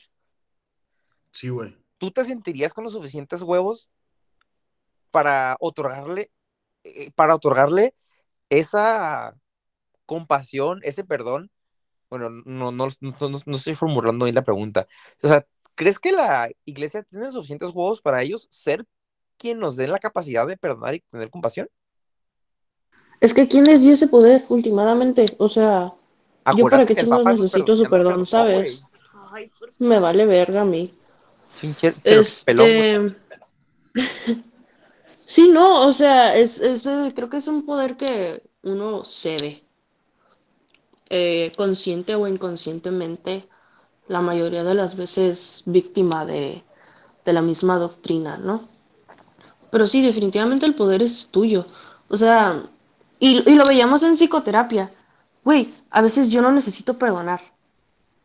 Y a veces no necesito que me perdonen. ¿Sabes? Sí, porque El perdón no es necesario para vivir feliz. Ajá, exactamente. Es como, o sea, creo que ahí está el fallo también en, en, en la moneda, el tipo de cambio de, de la religión, ¿no? Que, o sea, ¿quién te dijo que yo necesito tu perdón? Y creo que eso también tiene que ver con el, con, con el pensamiento crítico y la individualidad de cada quien, ¿no? Eh, Y yo también, ¿para qué chingados nuevo. tengo que perdonar a alguien, güey, también? Exacto, güey. A Ajá. veces no me perdono ni yo mismo, güey. O sea, tu, tu, tu estado mental y no, no es mi responsabilidad, güey. No es mi responsabilidad perdonar a alguien que me dañó o etcétera, etcétera. Eso ya es trabajo de esa puta persona, güey.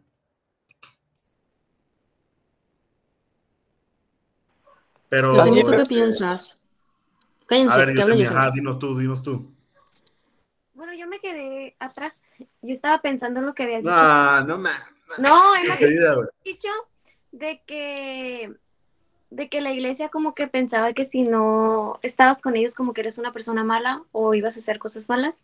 Y creo que es, yo siento, creo que es por esta creencia de que ellos solo se, se centran en lo bueno y lo malo. O sea, y así como lo dicen ellos, el cielo y el infierno. Entonces, ellos satanizan mucho el hecho de que si no estás con nosotros, estás en nuestra contra.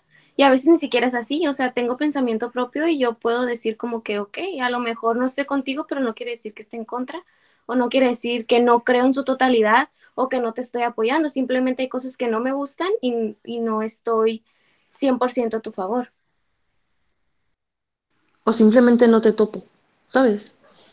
O sea, simplemente no, no estás en mi radar y no por eso soy pecadora y me voy a ir al infierno. Y aunque lo fuera, la verga, güey. Pecadora según quién.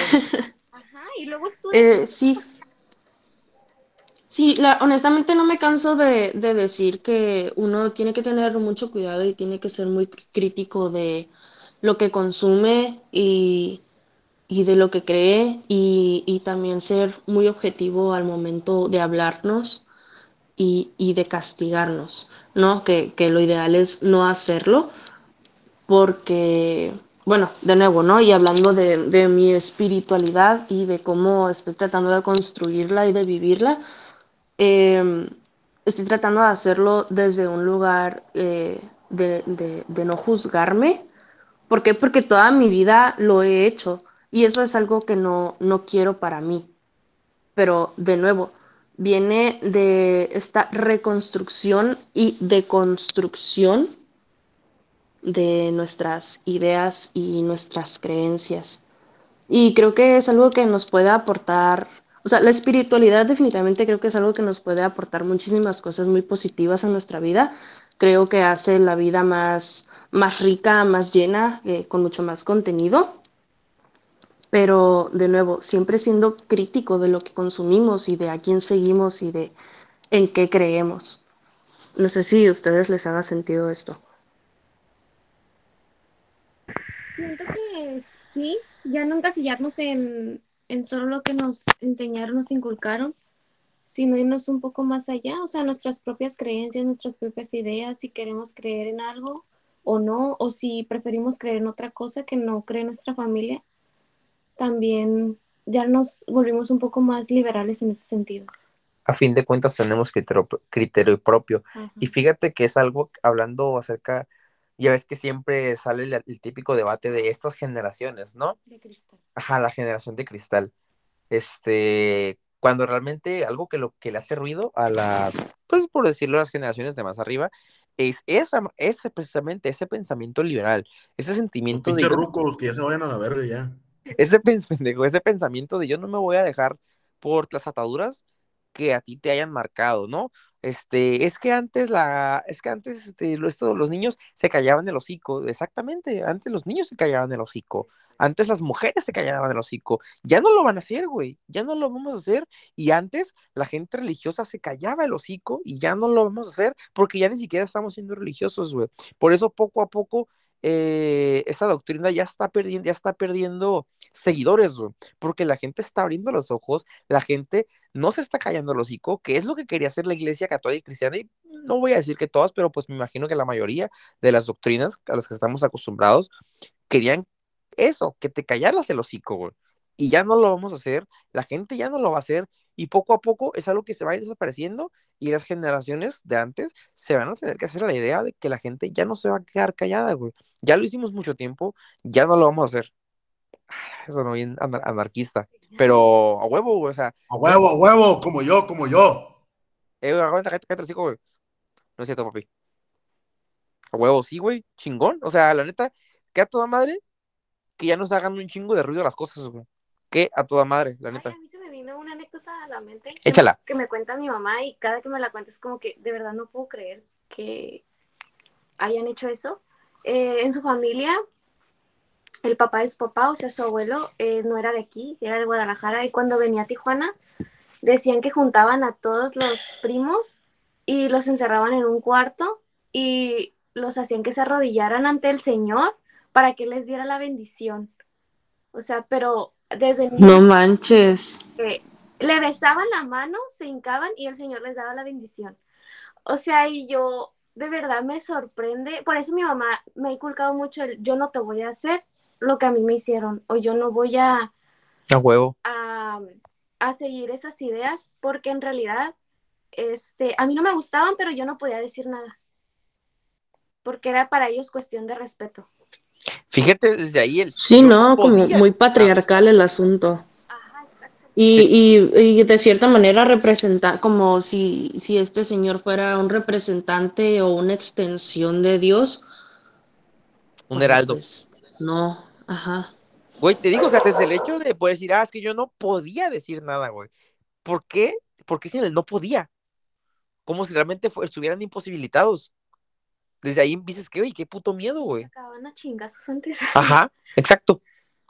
Ah, pero qué chingón que antes se aguantábamos putazos, ¿no? Porque antes no nos quejábamos. Antes, antes sí nos dejábamos criar bien.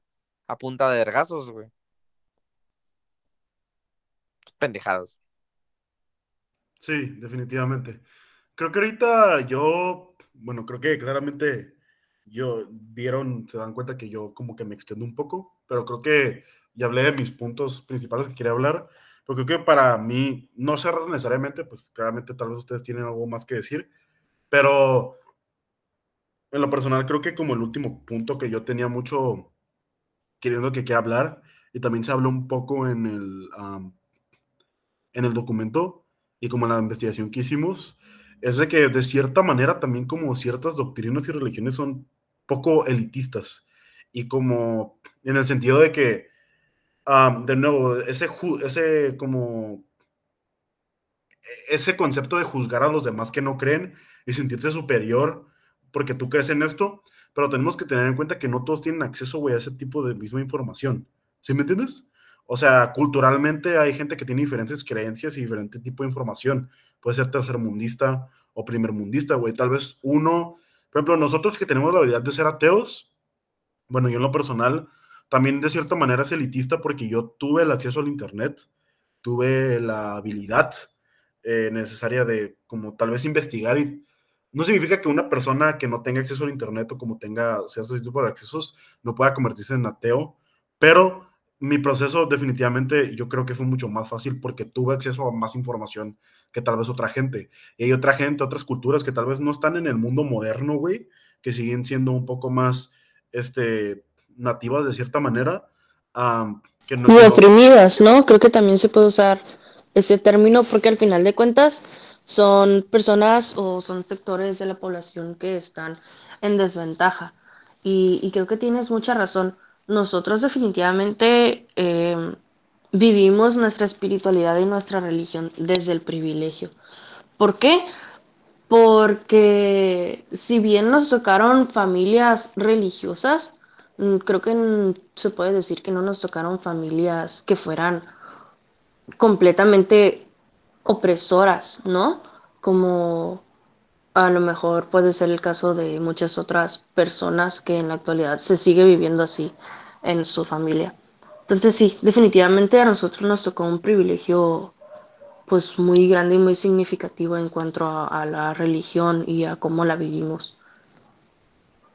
Sí, y yo creo que, de nuevo, a mí este tipo de temas se me hacen muy turbios porque el creer que tu ideología y tu creencia es superior y que si los demás no lo, no lo siguen, se merecen la muerte y el eterno como sufrimiento, a mí esa creencia se me hace muy turbia, eh, porque no tomas en consideración las oportunidades o las no oportunidades de los demás que tienen, al acceso a información que los demás tienen.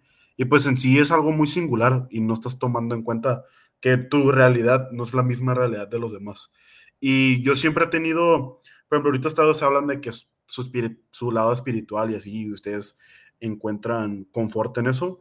Por ejemplo, yo no tengo lado espiritual, yo soy completamente ateo. Yo, de hecho, encuentro mucho, me da mucha calma el concepto de la finalidad, de que un día que yo me muera ya no va a haber nada, porque creo que me, me hace más entusiasmarme de mi vida, ¿no? Que tengo una oportunidad y que todo lo que tengo que hacer valdrá la pena o, o es importante. Me hace ver a mí el día que tengo hoy valioso, porque este día no lo voy a volver a repetir. Uh, y el día de mañana tampoco, ni el de ayer. Entonces creo que la finalidad también me da mucho calma. Yo sé que no es para todos, pero de nuevo, o sea, el que ustedes tengan espiritualidad no es malo. Eh, yo nunca he tenido, o sea, yo no creo en eso, pero no significa que sea malo, sino que a mí yo tengo un problema cuando tu ideología daña a terceros. Eso sí es el problema. Y creo que muchas de las doctrinas hacen eso. Me parece muy interesante que te la pasas diciendo que somos seres tridimensionales pero que no aceptas esa tridimensionalidad, o sea, como para ti. Bueno, es que yo no, yo no, yo no lo veo tanto como no aceptar como la espiritualidad, simplemente yo no creo en el espíritu, yo creo en la conciencia, eh, yo creo en la ciencia, ¿sí me entiendes? No, no creo que tenemos un alma o un espíritu, simplemente creo que tenemos como una conciencia. Eh, entonces, eh, bueno, tal vez ahí es lo que algo difiere un poquito, que no somos seres tridimensionales, pero creo que va más en base como nuestras experiencias y así. Y yo no considero que yo tenga un lado espiritual y en general no considero que exista el lado espiritual, pero, por ejemplo, no tengo problema que ustedes lo tengan o que crean en ello. Ya creo que ahí viene un problema en general, no hablando de ustedes, sino de nuevo en doctrinas, que crean que su doctrina es superior y que pongas eh, abajo jerárquicamente a otra gente. Eh, entonces yo no lo veo tanto como no querer aceptar, sino yo meramente no creo que exista. Mm. Ok, sí te entiendo. Em, pues yo, en lo personal, creo que la espiritualidad es algo que se debe vivir de manera individual, así tal cual. Eh, en mi experiencia, pues no, no busco como este lado de, como de coincidir con alguien más en, en, en cuanto a mi espiritualidad. Eh, porque de nuevo es parte de cómo yo me vivo y cómo yo me percibo.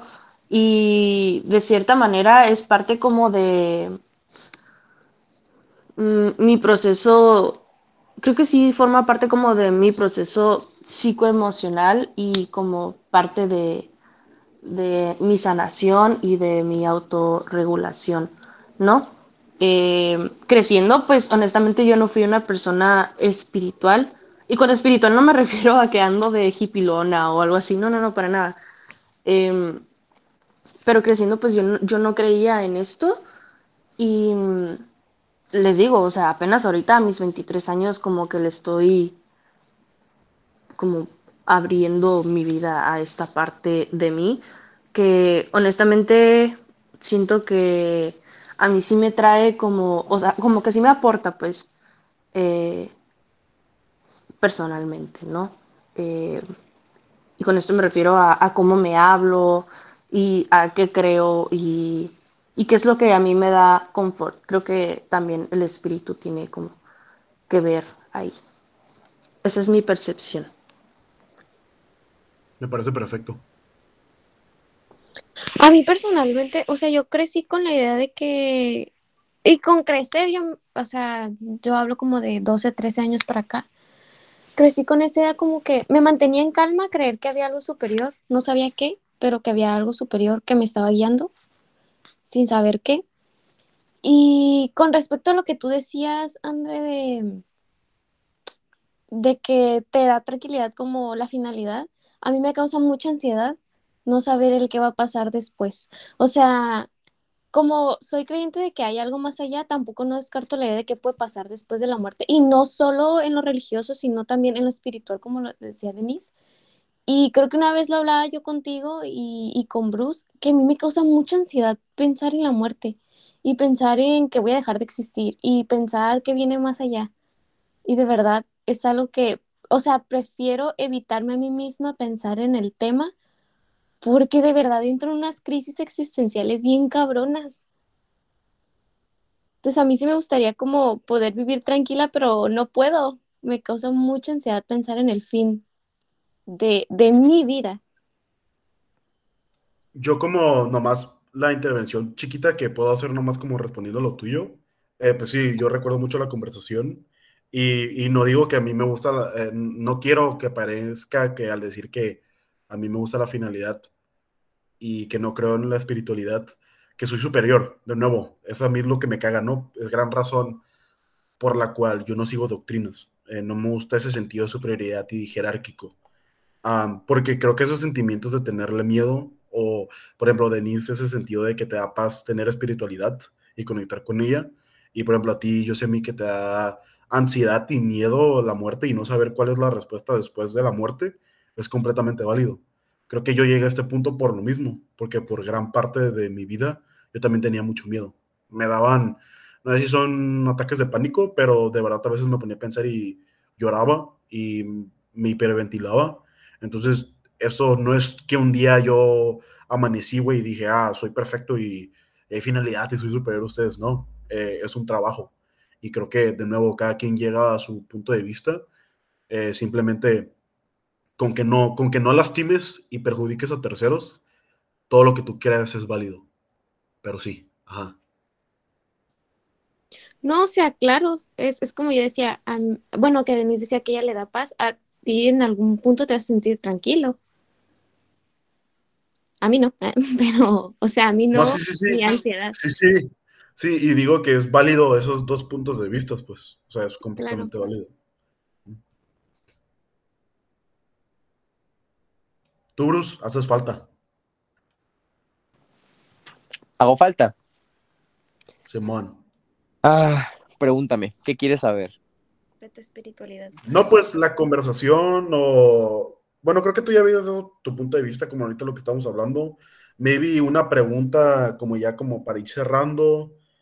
Eh, teología de la liberación, ¿qué piensan? ¿Buena, mala? ¿Les gusta, no les gusta? ¿Qué piensan ya para ir cerrando? Pienso que cualquier, cualquier actividad, cualquier pensamiento, cualquier, si, si incluso llegara a existir una religión que te permitiera la liberación, yo estaría muy a favor. Porque para eso se supone que somos seres humanos, ¿no? Para ser libres, para hacer, digamos que lo que nos plazca conforme no dañemos a un prójimo, ¿no? Como tú lo mencionaste hace rato. Creo que el, eh, todo ser humano, todo ser pensante, vaya, necesita tener cierto grado de, no, no, no le llamaremos espiritualidad, ponle, ponle creer en algo, meditación, religión, ciencia, como lo comentas tú, pero un punto que tienes que, un, perdón, un punto que tienes que defender, un punto en el que debes confiar y algo a, lo que te debes aferrar, ¿no? Porque al final de cuentas, pues somos seres pensantes, o sea, y, el siempre, el preguntarte, cuestionarte algo es muy sano, ¿no? ¿Por qué? Porque siempre te abre, siempre te libera vaya, libera tu pensamiento y te hace juzgar más. Que a final de cuentas el juzgar no tiene por qué siempre estar ligado con algo malo, ¿no? Sino puede ser con, el, con la índole de preguntas. Quiero preguntas, quiero buscar respuestas. quiero, quiero saber qué más hay, qué más que no sé, porque hay una, hay una, una, una gráfica a manera de meme que dice shit you know, shit you don't know y shit you don't know, you don't know. No sé si lo ubicas. Oh shit, speaking English now. We're Huevo. speaking English now. Que dice, que dice la, la mierda, que es la, bueno, lo que sabes, que es un círculo muy chiquito, luego, bueno, no un círculo, una parte del círculo, luego otra parte bastante más grande que sea lo que no sabes, pero todo, todo, todo, todo, el otro 95% del círculo era lo que no sabes, que no sabes. ¿Me explico? Y siento que el hecho de ser libre te, te da esa, ese vaya, ese libre albedrío de estarte preguntando más y más cosas y estarte y estar resolviendo más y más cuestiones, vaya. Así que yo creo que cualquier cosa que promueva la liberación del ser, la liberación espiritual, personal, ah, yo la aplaudiría.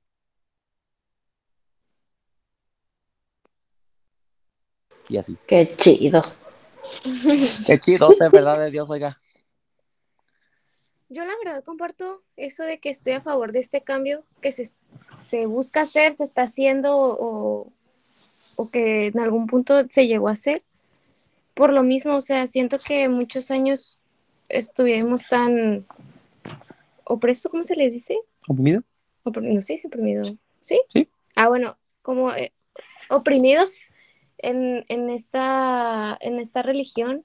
Entonces, como que se esté buscando la forma de cambiar, o sea, somos seres humanos cambiantes y nuestro pensamiento también va cambiando. Y si en algún momento no lo queremos, no lo buscamos o no nos hace bien, también tener esa liberación de nosotros mismos.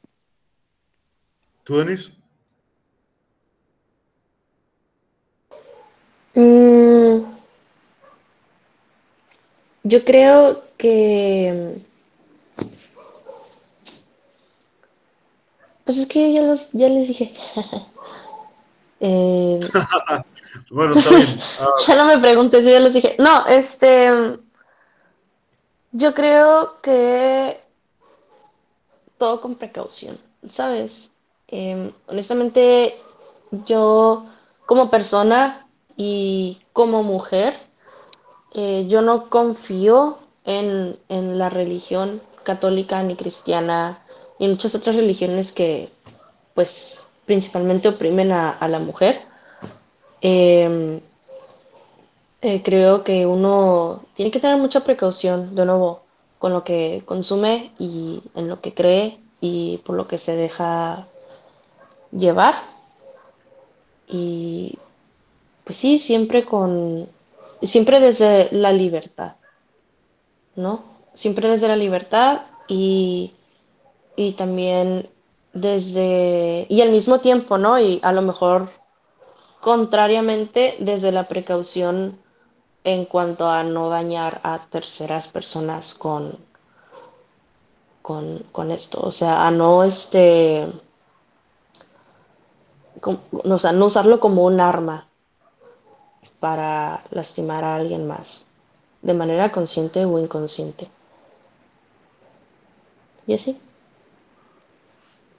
Creo que yo cierro mi statement eh, hablando específicamente con la pregunta que hice, ¿no? De la teoría de la, digo, la teología de la liberación. Ahí es donde tal vez yo difiero un poco. Eh, el concepto de que las doctrinas busquen adaptarse eh, a la sociedad y tal vez reconocer como las diferentes maneras de opresión, tal vez creo que demuestra validez, pero creo que aún así no, no resuelve el problema con las doctrinas mismas. Y yo lo veo un poquito de una manera, lo que habíamos hablado al principio, más como una manera de manipulación, de, ok, ahora la doctrina ya eh, admite que existen estos problemas, para resolver estos problemas vente conmigo. Uh, bueno, sí yo lo veo, ¿no? Hablando principalmente de la teología de la liberación. Pero es interesante que básicamente cada quien queda como en un punto diferente. De nuevo, somos personas tridimensionales, mi palabra favorita. Cada quien tiene diferentes opiniones y eso es bueno. Eso es bueno, ¿no? Poder mantener una conversación. Eh, y eso creo que es mi opinión sobre la teología de la liberación. Eh, yo no sé más que ustedes, yo no sé más que ni ustedes, mis compañeros, ni que los, los que nos escuchan. Eh, pero sí, eh, pues ya saben, ¿no? Yo no soy creyente y si es que si Dios terminaría siendo real, pues, pues yo sería mejor amigo de, del diablillo, eh, la neta, porque yo, no, yo no concordaría con una persona que es, es más, no es amorosa, sino es más una, eh, un, un, dictador, más que nada.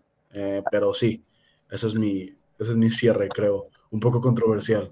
Recuerda que uno de los mandamientos de la Biblia satánica es no habrá acercamientos sexuales a menos que sean recíprocos. Y eso la Biblia no lo pinta, güey. Sí, sí, sí. Eh, también mucha gente que es ignorante no sabe qué es como el satanismo. El satanismo puede ser muchas cosas. Puede ser literalmente seguir como eh, creer como en Satanás y así.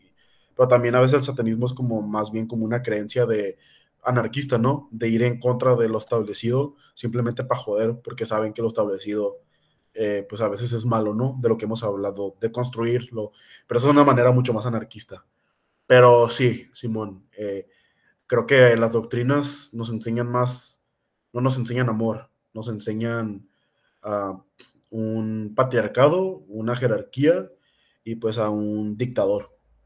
Pero sí, eh, no sé si quieran comentar algo más.